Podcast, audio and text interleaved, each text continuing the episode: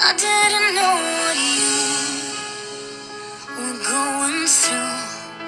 thought that you were fine. What did you have to hide? Hello, everybody. My name is Yuna, and I am eight years old. And today I want to talk about the things that are happening right now. Well, almost right now, like a week before or something.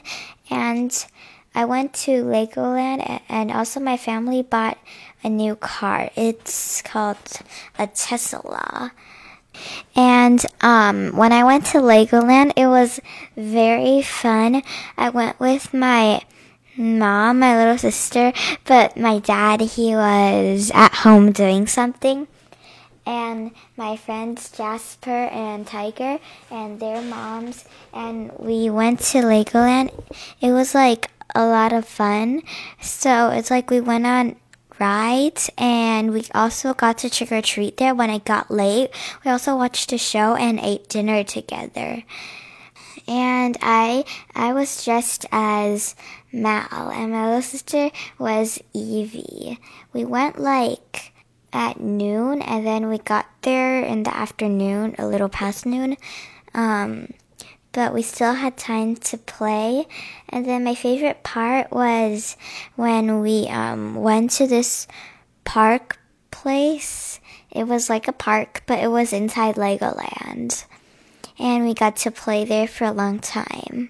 And now I'll translate it in Chinese.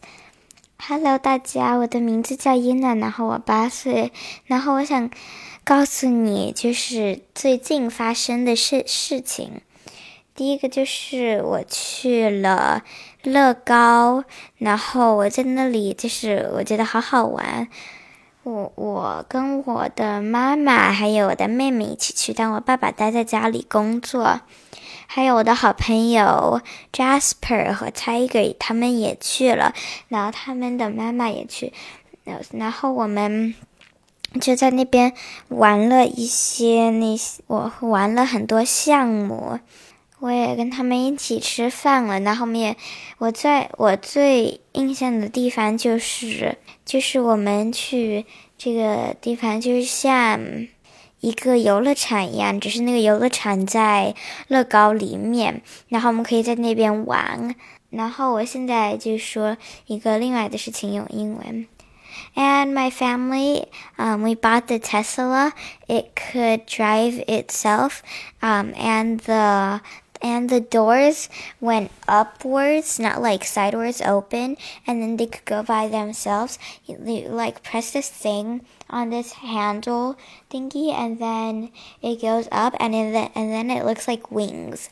And the front front seat and the passenger seat, it also could open, but not upward. It could open like regular cars, but it could also open automatically.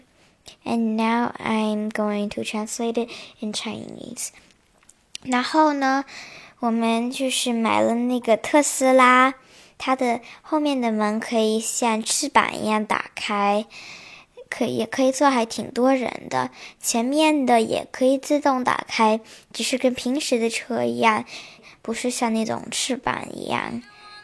And that's all I'm gonna say. Thank you. 拜拜，大家。